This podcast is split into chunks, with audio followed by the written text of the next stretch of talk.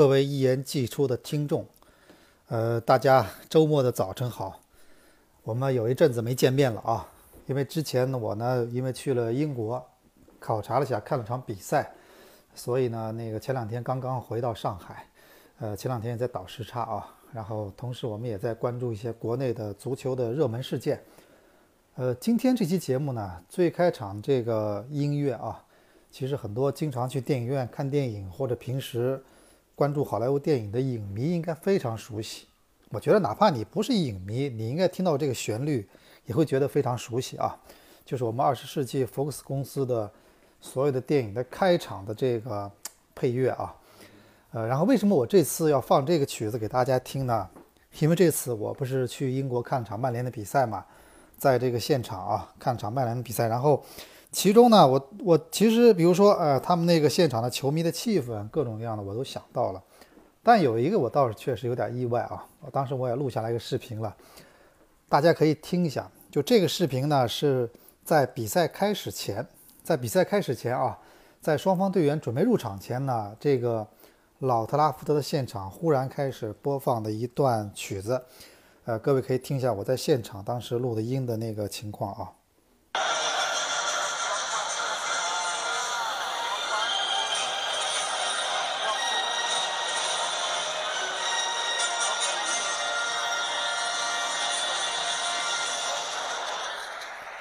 啊，虽然这个，虽然你看大家觉得啊，这个现场很嘈杂啊，但这个旋律各位应该听得非常清楚，就是我今天节目开头给大家放的这一曲二十世纪福克斯公司的这个开场音乐。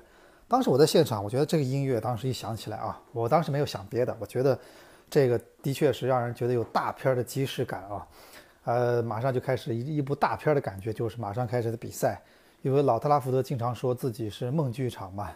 呃，那个所有的地方都写着欢迎你来到梦剧场。那梦剧场呢，一部大片又上演了，那个阿斯那个切尔西客场对曼联。啊，但是呢，后来我回来以后了解了一些情况啊，我发现这个确实，咱们只能说，啊，曼联嗯，的确是英国那个商业这方面最成功的俱乐部，因为这个呢，呃，也是等于是也是赞助的一种植入，就相当于是二十世纪福克斯公司，它跟曼联那种商业合作，也是一种赞助。其实我跟你说，你走进那个体育场，你会发现，所有的赞助无处不在，啊，你比如说，呃，我其实很多年前我给大家剖过一张名单，就是2002年我当时去那个老特拉福德看曼联和埃弗顿比赛的时候，当时有份名单，呃，那个我当时在在各种平台上都剖过啊，彩色的很漂亮的名单。这次我去一样，他也给我们发了一张名单，也是那种出场名单。然后呢，他现在的名单跟过去不一样，什么呢？它的呃右上角啊，很很清楚的打着这这样一句话，就是说这个名单是由那个某某某品牌那个那个字会写的很大，由这个品牌的打印机所打印的。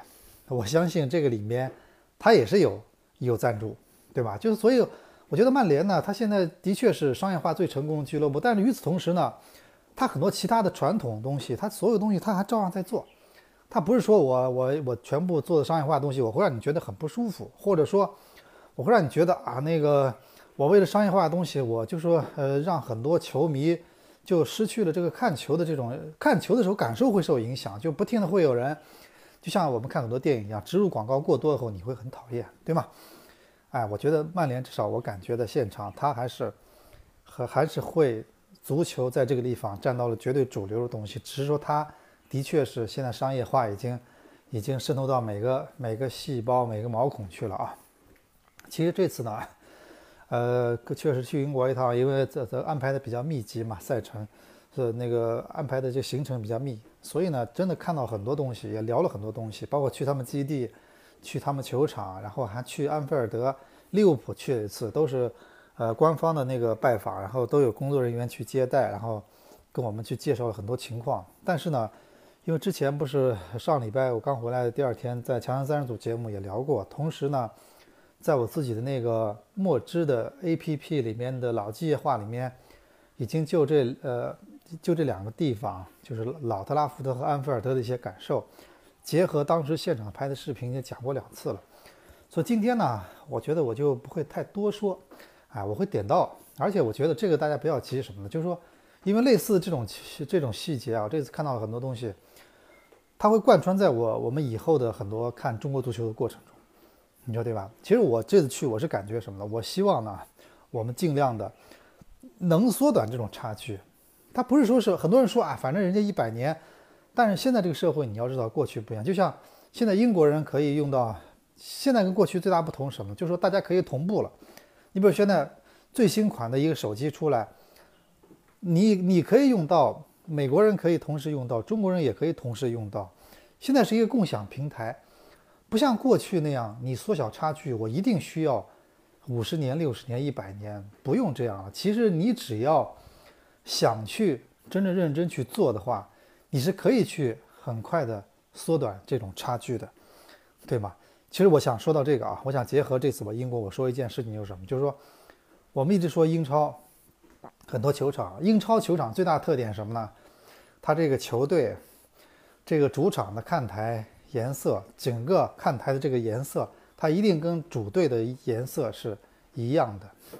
就像切尔西的球场，斯坦福桥看台座椅就是蓝色的，外观也是蓝色的。古迪逊公园，所有东西都是蓝色的。然后利物浦、埃弗顿、利物浦，我们说这个安菲尔德，所有东西它都是红色的。这是一个。基本的标识就是颜色，所以我们啊，我们昨天我昨晚发条微博嘛，很多人在转，也在谈论这件事情。昨天我是无意中在朋友圈看到的，因为我一个朋友他是广州的足球报的记者，然后呢，他呢昨天朋友圈发了呃一组照片，我看到第一反应，因为我之前我没有任何那个听到的消息啊，他们因为呃也没有宣传过，所以我一直说啊，很多人说什么申花队现在啊现在这么多负面新闻或者什么，是因为没有。都扯淡了，什么俱乐部没有拿钱去外面去去去去说说不好听就收买媒体或者怎么怎么样去搞定媒体公关什么的，富力有这么做吗？富力这么做过吗？他们把那个越秀山体育场都装修的都快结束了，我们都不知道，你知道吗？还有上次姜志鹏那个事情臭遍中国了，你看到微博被删了吗？没删吧，对不对？所以。不要动那些歪门脑筋、歪门邪道脑筋了。你好好做足球，身正不怕影子歪。就像我们最近看那个电视剧里面一样，是《人民的名义》一样。你身正不怕影子歪，你俱乐部你发展的很好，你的成绩很好，没有人去关心你些破事儿的。你说的，你现在还有人谈论姜志鹏这件事情吗？我问你，还有人谈论吗？还有人关心姜志鹏离不离婚的事吗？人家现在是富力队长，球队现在排名第一。别在咱们在在那歪门邪道的东西了，好吧？好好的专注的搞足球就可以了。我说到一个什么呢？我昨天一看到他的，我们那个广州富力的随队记者那个朋友圈，我当时，呃，其实一下意蛮意外的。我我觉得，哎，他们怎么一个越秀山都装修的快结束了？而且我我然后我开始翻一些资料，才知道什么呢？越秀山体育场是去年下半年差不多十一月份开始装修的，开始施工的。也就是说，他计划已经可能估计有段时间了。然后呢，这个体育场呢，目前跟富力签的是五年五年的合同。然后天河体育场也是跟恒大五年五年的合同。然后，呃，总总的租期是，比如说这次五年，然后总总数是二十年。然后在第一个租期里面，他们有个约定，就是广州富力俱乐部要在二零一七年十二月三十一号前拿出六千万人民币啊，去重新。整修装修这个越秀山体育场，然后他们的目标是把这里变成一个按照欧洲俱乐部标准的一个专业足球场。哎，所以我这么倒过来一看哦，才知道他们这么规划的。然后同时呢，呃，六千万是花在了主场上，俱乐部自己拿出来的啊。我们也知道越秀山体育场不是富力的，它只是租客，就是他是来假网资，文字码网资，对吧？不是来买房子的，是借你房子的。然后。但是他还是去愿意跟你租你这个房子做装修啊，然后同时呢，富力还在那个广州大学城体育场，就是他们另外一个备用主场。我们知道啊，他们花五千五百万，五千五百万，然后去装修那个体育场的附属的一些设备设施，然后作为球队的训练基地，这是两件事情啊。然后呢，你看啊，这个体育场去年十一月份开始装修。然后到今年四月份，估计四月底，他们说四月底就是四月下个礼拜，好像是，呃，这四月底的一场比赛就可以他回到月球山体育场了。然后，所以现在照片出来了嘛？第一个，他的座椅全部改，呃，不知道是涂的还是怎么样，喷漆我们不知道。反正现在月球山体育场所有座位是蓝色的，这是很多啊，我们知道那个穿蓝衣服的球队的球迷的中超球队的梦想啊。呃，富力先做到了，不好意思。然后他们的座椅全部蓝色。第二呢，就他们的体育场呢，以前有跑道的，他们现在呢，就想了很多办法，把那些跑道呢，首先这个跑道的红色肯定不会出现了，同时他们在跑道上可能，呃，要么就是场地拓宽或者看台往下，我因为具体没到现场去，但是呢，最终的目标是把这个体育场改成一个专业足球场，然后包括球门后面不是那个有一个半弧形的嘛。这个问题怎么解决呢？我听说他们现在在你下面的桩基已经打好了，但是呢，呃，因为联赛现在马上还在进行嘛，所以他们会在今年联赛结束之后，把球门后的这个这个看台问题解决，哎，然后呢，就让这个球场最终目的是变成一个近乎于专业足球场的这么一个球场。所以我就说啊，咱们一直说呢，很多事情我们其实现在到英国很方便啊。大家英国签证一给出来就是两年多次往返。但是呢，呃，那个，但是你要知道有什么？就是你看到英超，其实中国人现在都有钱嘛，一个包包就几万。看到英超，不过你要是节省点儿，他说那不过不到一万块钱就可以看场英超最顶级的比赛了。但是中国人现在都有钱，老板中超老板想必都很方便能看到英超，都去过。但是你要知道，缩短差距，你要从从你开始做起，你知道吗？我觉得富力至少有一点，他开始做了。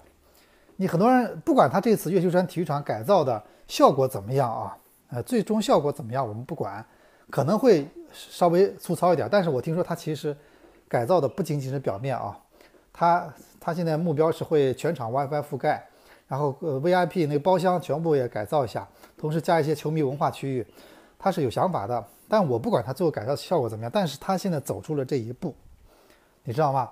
就有时候我们说啊，当你在旁边当吃瓜群众的时候，说三道四的时候，呃，人家已经走出这一步了。我觉得这点是非常重要的，你知道吗？就我们一直说接轨啊，接轨什么呢？就是说，如果你不走出这一步，那你永远就是就在原地。而且我的观点，我在之前节目都说过，我是觉得。我对真的对这所有中国的综合性体育场的这种跑道，我是有种深恶痛绝，因为我很清楚这些综合体育场到最后跑道其实就是为了修好之后那一次大型运动会用的，之后大量的时候它会极大的影响这个球迷，哪怕是演唱会啊，我就说不好听点，极大的影响这个实际上在体育场举行的活动的观看效果。非常非常大的影响。你到你到英国球场去看一下。我上次在曼联老特拉福德，我就告诉大家了，老特拉福德，它一个是它那个专业足球场，第二个是它的座位之间非常紧凑，所以啊，它的第十，它的我这么说吧，它的第十排距离球场的距离，我估计啊，我估计你的十排距离球场的距离，相当于它的三十排、四十排，我毫不夸张的说，因为它的座位第一个是窄。第二个什么呢？它没有这个大大跑道隔着，所以它球场离这个离这个看台是非常近的，而且它球门后的看台其实很舒服。为啥？你想想看，他球门后的看台，他离球门就在眼前。你中国球门后的看台，你离球场的距离还要比一般的跑道更远，还有个大弧形的，对吧？所以我觉得啊，这个我对这个东西深恶痛绝。而且我见证了好多体育场为一个大型运动会修好之后呢。就常年的这么空着，然后呢，没有什么比赛。很多地方你去看，每个省、每个市都有奥奥林奥体中心，那修好之后都空着。我觉得为什么？你说对吧？而且关键是它会大大影响看足球的乐趣。而且最重要一点在哪呢？这种综合性田径体育场带跑道体育场改成专业足球场的难度太大，你知道吗？这个我觉得真的很难，因为因为这个。你你要想缩小的话，你整个又不像一个什么东西金箍棒一样缩啊，就缩缩小，把跑道缩没了，这个都要事先去规划好的。比如说我我一直举例子啊，咱们说曼城那个主场，现在叫伊蒂哈德体育场，这个体育场呢，当时呃，我当时在那年在英国的时候，正好也注意到了，这体育场当时以前叫曼联市，好像是市政什么体育场，当时它修好的时候，为的是英联邦运动会，也是为了一个综合性运动会。但是英国人想到这一点了，所以他在修这个这个体育场的时候，他把这个有一侧球门后的看台他是没有修的，你们明白吗？就是他当时那个体育场它是三面有看台，有一侧球门后的看台是没有修的，是空白的。当时很多人并不知道这玄机啊，但是运动英联邦运动会就那么十几天结束之后呢，这个玄机就解开了。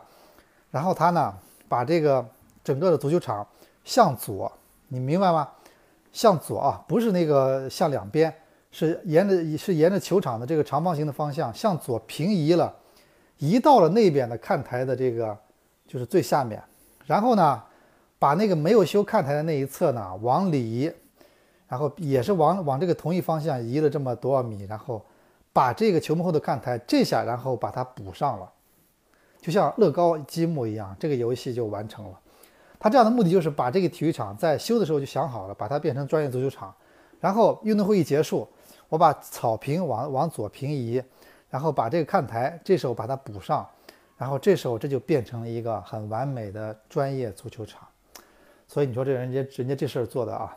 做的，我觉得那个确实干得挺漂亮的啊。那个，呃，所以现在你看，伊蒂哈德球场也是英超一个至少比较好的一个专业足球场。但是，我觉得唯一现在比较尴尬的是那个西汉姆啊，因为西汉姆那个体育场呢是2012年伦敦奥运会的那个那个体育场，那个体育场可能，我觉得奥运会可能也有自己的特殊属性，也不允许你把一边看台什么空着不要修。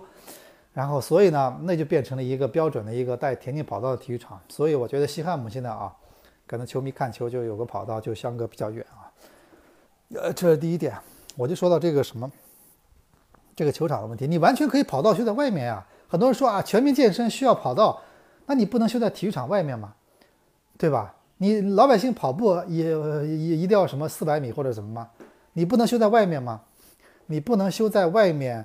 什么沿着环绕着体育场再修个跑步的跑道吗？或者你不能在旁边搞个训练场吗？旁旁边搞，你要说我们学校举办运动会没地方，那我跟你说，球场旁边搞一个田径跑道运运动场，保管你你运动会安排一千观众够了吧？肯定够了。所以我觉得啊，因为毕竟这个咱们知道这个体育场现在全世界大多数体育场最主要的很多用途到后来都是足球比赛或者一些球类的比赛，所以你要跑道干什么？这点是我希望啊，我不要再看到中国在不停的出来各种各样的乱七八糟的什么这种奥体中心了，一听就头大，真的，这个劳命伤财，而且后果，你看现在上海体育场，上海体育场观众看个比赛，你想什么感觉？这个离离球场有多远？你离胡尔克中间有多少个奥斯卡？你自己算算。我们这么说了，离奥斯卡中间有多少个胡尔克？你自己算算，几百个还是还是至少几十个吧？你这种看球的感觉，不像在英超。你都可以闻到球员闻到闻到伊布身上的狐臭，嗯，对吗？啊，所以那个你你都能感受到穆里尼奥的唾沫星子，但这儿你能感受到吗？你感受不到。所以我觉得啊，这个咱们说，不管怎么说，他富力走出了这一步，他把这个球场，啊，他他有条件没条件他也有条件，没有条件他要上，没条件他现在明显的创造条件也要改，尽量把它变得像那么。像那么回事儿，包括座位上啊，也咱们都知道，英超这个座位上一般一般都会出现这个主队的这个缩写的名字，对吧？啊，球队的名字或者标识，或者阿森纳的那个呃那个兵工厂的标识，或者说曼联的什么标识。然后那个富力现在也在那个他的座位上啊，他也是搞了一个标识，搞了一个就是说那个富力俱乐部那个英文的标识。所以我觉得他在做。然后呢，我们说到这个这件事情，就接轨，你都要去做。然后还有我说到一件什么事儿，就是我说接轨呢，你要接的地道一点，你不要接的不伦不类。咱们就说周六一场比赛，周五一场比赛啊，上海上港主场对华夏幸福。其实呢，我赛前有一条微博也引起了一些大家的一些议论，很多人在下面留言，就是我当时无意中发现的，就是看到一个我一个朋友圈里面有人拍的照片，我才发现的。就是佩莱格里尼那个训练的时候穿的运动服，胸前有一个，他那个耐克那个 logo 钩子上面有一个一行小字，我仔细一看，定睛一看啊，放大的一看是，是中文的佩莱格里尼，你知道吧？哎，但是很奇怪什么啊？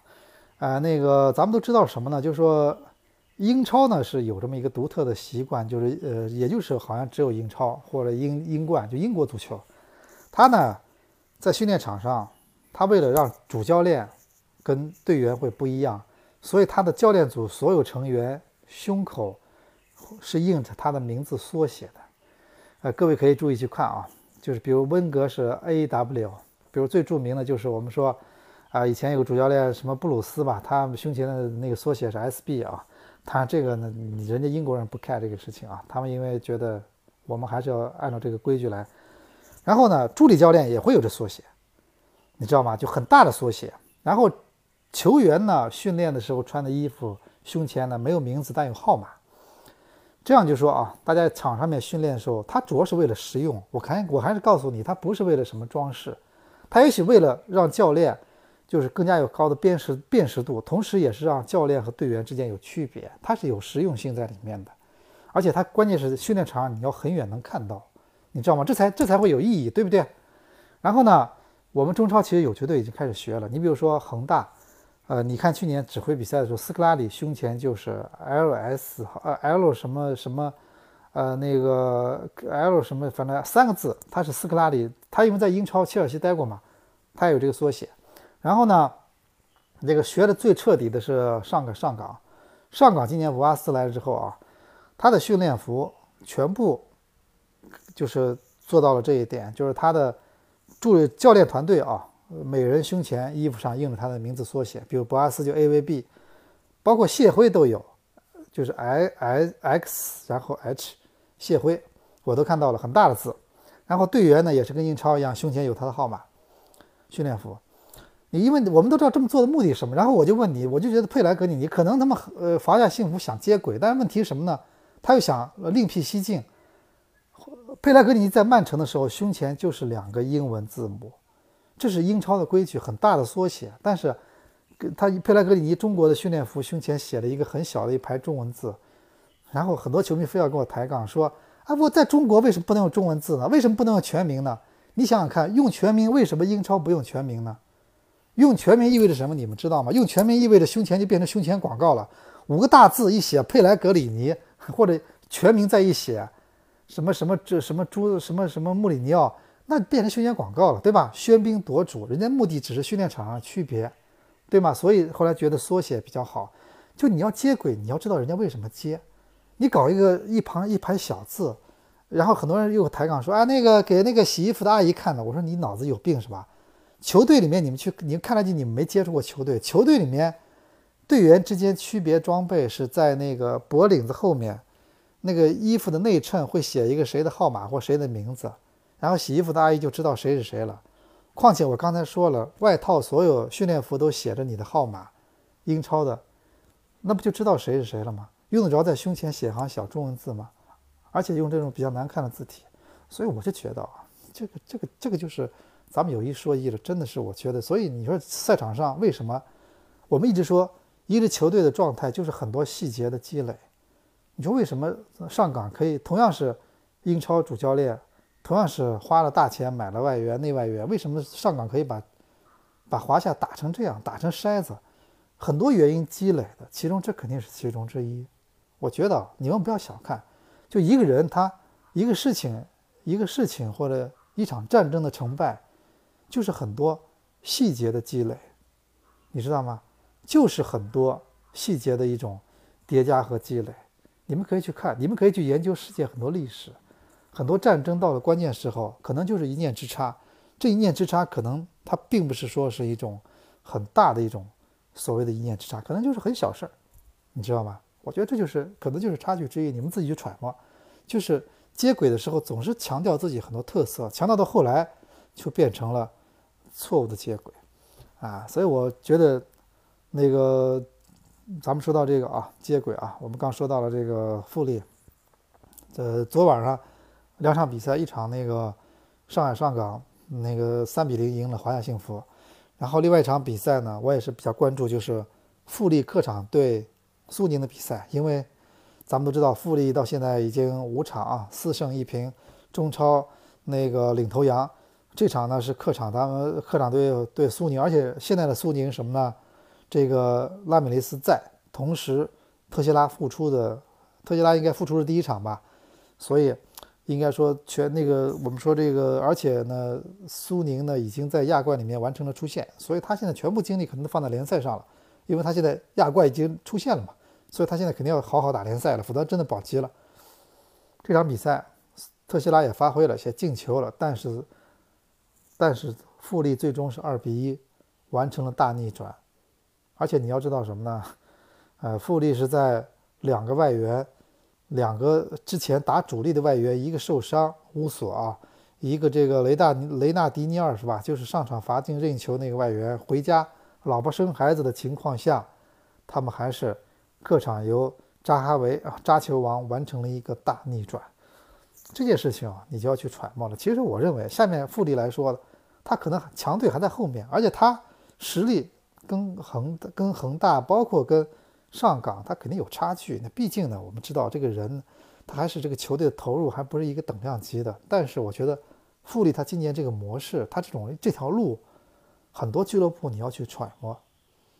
我们一直在说一件事情啊，就是说，要别的俱乐部跟恒大在一个城市的话，跟恒大这么一个球队在成一个城市的话，要么就是活的什么都不如，苟活着；要么就什么，要么就逃跑了。那现在中超也不让你逃跑啊。要么就是真的是那那种感觉多绝望啊，让人窒息的绝望，对不对？谁联赛里面的不愿意遇到恒大？何况你跟他是同城对手，你简直是无地自容嘛。但是你看人家富力，人家不但活出了尊严，人家还活出了现在活出了水平。你要说两年前，我我我昨天我我在群里昨天很跟很多球迷在聊天，很多球迷说啊，说他们记得我之前就很早就提过这种这种模式。没想到这种模式被富力去拿了用了。我说，其实去年前年富力在保级，去年年底富力卖了好多球员，你们去看的，他去年卖了好几个，什么汪松了，什么什么于洋了，是卖去国安，而且他他内援他外援没怎么引进。如果说有很多球迷，他如果是啊，你你你当时如果你申花，比如说别的队这么做的话，你球迷能接受吗？你球迷可不就觉得啊？你看你又开始卖血卖灵魂，你又你又不花钱，你你旁边就是恒大，你看你你要脸不要脸了？怎么怎么？但是，对吧？如果你现在知道他这样做的结果会是现在的榜首的话，你还会当时那么说吗？你明白意思吗？就说你不要觉得那么做就是放弃成绩，你听懂我的意思了吗？就你不要觉得用年轻人、用性价比高的外援，然后用这种。并不是特别大牌的年轻教练给他一个长期合同，就是混日子的表现。你不要这么认为，你知道吧？这是我觉得富力想清楚了。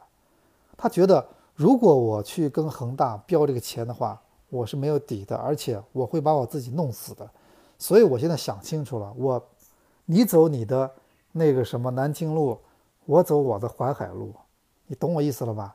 他他不想做第二个恒大，他已经想清楚了。所以，我我一直说他的很多事情，他不是他不是说我今年想清楚了，我才可以变成这样。你要记住一点啊，斯托伊科维奇是二零一五年来的，就他这个主教练，二零一五年从日本，他以前执教日本联赛的，他他他到了富力，然后呢，他们双方先是试婚试了一年，就是先签了一年的合同，后来呢，一年下来各方面磨合的很很和谐，对吧？哎，大家一这一年，这这一男一女，这经过同居以后，发现各方面都特别和谐和合拍，不论白天晚上都挺和谐。然后人家一年后就决定了，我们签一个长约。所以在二零一六年夏天的时候，很多球迷都没注意到，生那个是富力和斯托伊科维奇就这个主教练签到合同签到了二零二零年。你们要搞清楚，中超有没有一个球队教练手里面握着一份到二零二零年的合同？富力现在有这个主教练，大家签约到二零二零年，教练签了这么长合同之后，他才会把你这球队啊当做自己的球队去好好经营，然后会去带有很多远见的方式去考虑很多问题，因为他他会考虑啊，就像一个就像两人该在一起过日子之后，人家会考虑你的身体健康，考虑我们这个这个未来日子怎么过。如果跟你只是玩玩的话，谁会跟你就谈一年的话，谁会替你考虑那么多？把你钱。一年花的钱越多，我我我我我我我越那个，我越有成就感，对吧？但是拿到长期合同之后，教练的心态都会发生变化，这是第一个啊。第二点什么呢？他呢呃，他觉得你恒大对吧？恒大全部找各各地精英对吧？那我富力，我想清楚了，我的主场在越秀越秀山，那我就主打广东本地牌。所以你看啊，他把陈志钊一个广东球员找回来了，同时呢，他从广东的下面的全运会那些队，他找了一批广州球员，包括我们知道今年中超 U 二三的最大收获，你看一样是 U 二三球员，你看黄振宇和这个高准翼。这反差大吧，对不对？这个黄振宇，二零是一九九七年生人，一九九七年一月份。然后呢，以前也没有说什么光辉的履历啊。黄振宇，你看有有两年，我特意查过他履历，有两年，因为他全运会下来之后没球踢的时候，他曾经去广州恒大的天天河中心天河的主主场当过捡球的球童，捡球你知道吧？给人捡球不是那牵手的，给人捡球。然后黄振宇，然后。去年被富力预备队放进去之后啊，选到预备队之后呢，预备队其实每个队都有，球迷也不会注意到。然后黄振宇后来进预备队之后，关键是斯托伊科维奇他们主教练去看预备队的比赛，哎，觉得这小孩不错，然后呢，开始把他调到一队，然后在去年联赛先是可能有一场比赛替补上去五六分钟，然后慢慢的开始替补的时间增多，然后到最后开始打全场。他们这么一步一步的啊，到了今年，黄振宇已经完全适应中超了。今年联赛到现在为止，场场首发，而且是富力三中卫的里面的拖后中卫。你要知道，这个是需要有脑子去踢的啊，这个位置是绝对不能犯错误的啊，因为前面人防守扑空之后需要你去擦屁股的啊。你想想看，这么一个九七年的球员，二十岁的球员，现在在中超领头羊里面踢中后卫。别的球队二十三岁这个问题把你纠结的快快快崩溃的时候，人家这个问题迎刃而解。包括我们说这外援，对吧？他们该留的人一定会留。你比如说姜志鹏，国脚现役国脚，我就是会留的，而且当他当队长，对吧？然后同时呢，你看他们的扎扎哈维，就扎球王，很多球队想想挖这个球员，但是富力还是给他高薪续约，把他留了下来。同时呢，人家坚决的打自己的。这种青春牌，这种这种技术牌，他们的球队踢法，你你注意去看去，真的不是乱踢的啊，是有战术的。然后同时呢，那个自己的主场现在马上一个蓝色的一个球场，马上会在四月底会亮相。所以我觉得这个队啊，真的是蛮励志的，你知道吗？就是在一个我们看来一个很绝、很让人绝望的德比的环境中，他活得很有尊严，而且现在。现在活得让人刮目相看，你知道吗？所以很多球队，你好好去想想。我觉得你现在中超有两种选择，一种说你就像恒大那样，你就跟他比烧钱。昨天晚上我们看到华夏幸福，不过如此嘛。烧到后来不还是个河北土豪嘛，对吧？从细节到成绩到那个，你花钱已经花花到这种地步了，不过还是如此嘛，对吧？啊，可能未来会有效果，但是我目前看来，那不过如此嘛。后防线的几个什么人人行，你看那表情，你看那状态。还有那个个是那个照明界那几个，你觉得你给他的钱，如果如果是那个，你觉得你觉得值吗？嗯，当然他你觉得值就值，我也不说什么，对吧？我只觉得他们昨天被打成筛子了。然后，然后我们看那个什么，然后你要么就是你想烧钱，你也这样可以，对吧？但是这样真的很累，而且很难长久，因为钱这东西，它它毕竟中超俱乐部它不是开印钞厂的嘛，你说对不对？这钱是烧到后来会烧没的嘛。第二点，你要么就像富力这样，我想清楚我怎么做，我就去做，然后我好好的去经营我自己的足球。还有一种活法就是混，上上面恒大我也够不到，上港我也够不到，富力啊那个华夏幸福我也够不到，我也下面我也我我我也那个我那个也我也降不了级，我就这么混，这也是一种办法，对吧？当然还有最最底层就是虾米，也有中超就有这样球队，每年在保级，每年在保级。然后那最后保级成功，然后啊，大家一笑了之，然后就这样了。这种球队我觉得也有，也挺多，对不对？关键你要你要你要想清楚你什么活法。我觉得至少目前为止啊，我觉得未来富力也许拿不到中超冠军。很多人昨天开玩笑说啊，这个连你们的球场都开始挺像蓝色的球场了，蓝颜色的球场啊。但是我是认为富力未必能拿拿到冠军，但是他至少到六轮之后，他是中超的排名第一，而且。如果不是因为客场对恒大的时候，那个，那个我们说当时那个恒大那个，那个郜林在九十多分钟打进一个最后的一个球的话，现在富力是六连胜。同时，各位要搞清楚一点，我忘了提醒大家了，申花最近在在打四连客是吧？四连续四个主场，连续四个客场。但你要记住一点啊，富力今年因为主场整修的事情，他到现在为止全是客场，对吧？他他一个主场好像是在什么？他到现在为止也是连续客场，你看是不是？他客场赢了辽宁，最近几场，客场赢了，差点平了恒大，客场又赢了苏宁，他的客场不差吧？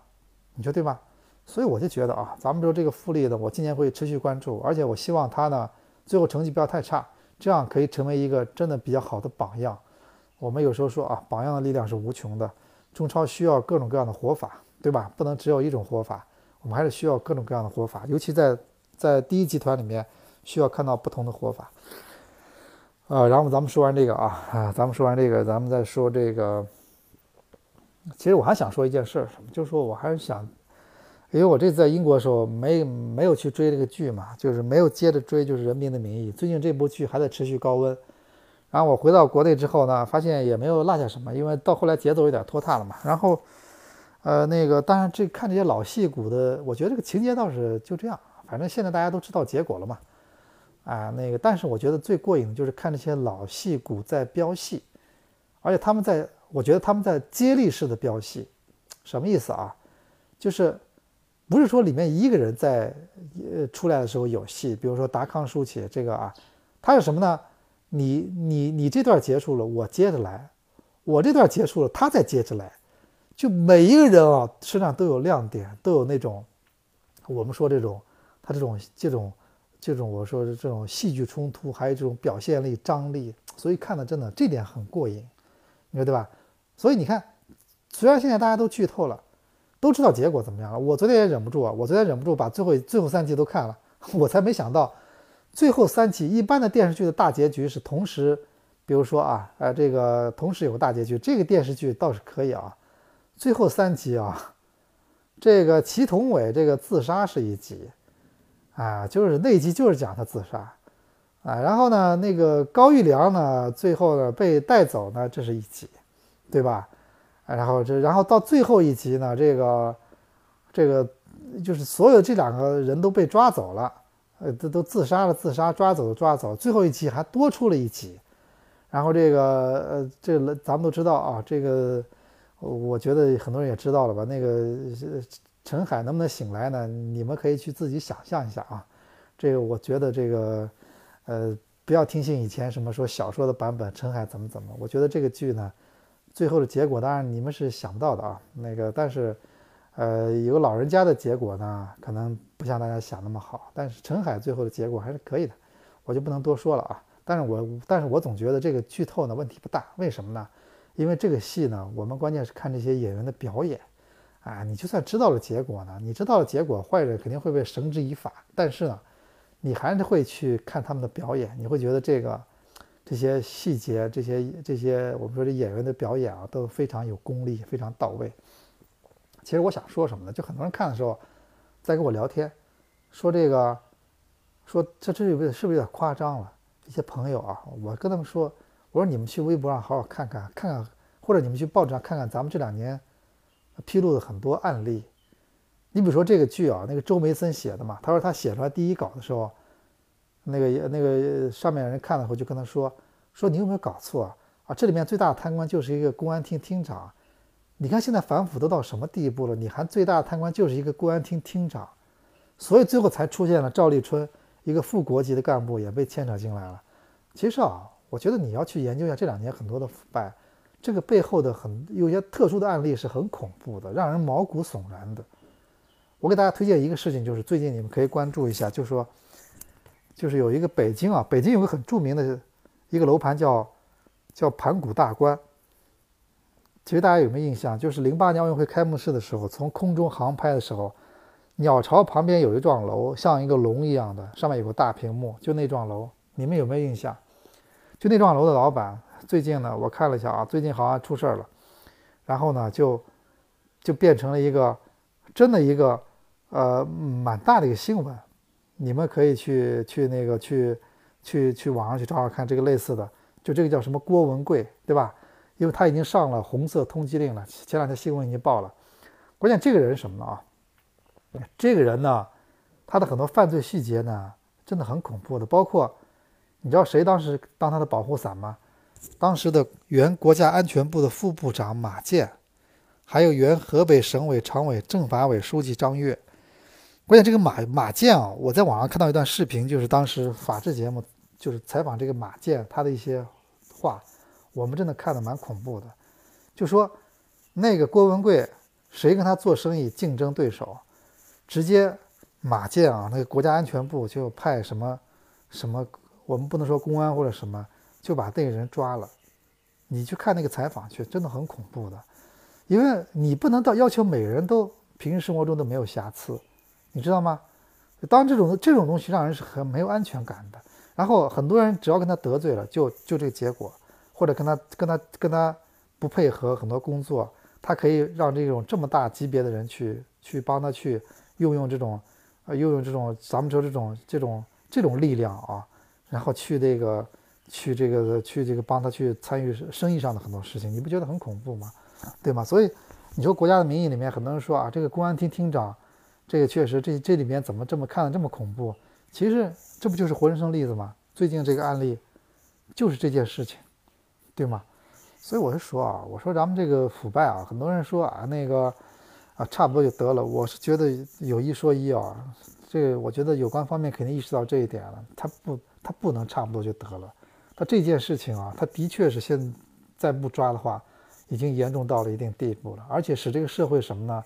他失失去一种起码的公正，我觉得这是最重要的一点，就是所有人当所有人在这个地方，他没有安全感，他觉得这个社会不公正，然后我没有上升空间，然后所有东西都是少数人去那的话，那这个社会这种负能量会积累到越来越大，总有一天要出事情了。我真的觉得，所以我认为这个这个片最大的现实意义告诉我们。反腐败现在这个形势就是这么严峻，同时呢，我有一说一哈，我觉得这个这件事情还必须去做，不管你觉得怎么样啊，那个做了，现在很多人说官不聊生，嗨，你们不用去他们担心，去替他们担心。我跟你说，不存在什么官不聊生，你只能说一些很基层的、很很基层、很基层的一些小公务员，可能会心里会这么想，他们真的蛮辛苦，但是很多啊。我们说前面两年的，我就不就我就不要去点破了，对吧？这个我觉得那个真的是，嗯，已经已经嗯拿的够够的。所以前两天我看到一个表，所以要求要求所有干部现在要填一些自己一些情况说明啊。我真的觉得这件事情也蛮重要的。你再不做的话，我倒觉得这个很多事情啊，到后来就不可收拾了。所以这人民的名义啊，我觉得还是呃。大家还是继续关注一下，反正现在已经电视剧已经放到了差不多四十多集了，是吧？还有十集差不多结束了啊。呃，那个大家可以去看一下这些老戏骨的表演啊。然后我们继续关注中超联赛。然后那个，这是我回到国内之后录的第一期，也是那个东拉西扯聊了这么多。然后咱们这个呃下期节目啊，等过两天呃那个这轮联赛结束之后。因为今天晚上我要去转播一场比赛，呃，PPTV 解说申花客场对贵州的比赛。然后我们下礼拜啊，那个还是继续找机会，我们再和各位沟通。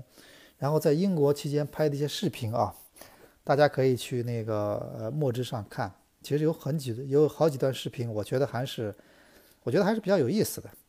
我觉得有好几段视频呢，还是那个比较有意思，还是比较耐人寻味啊。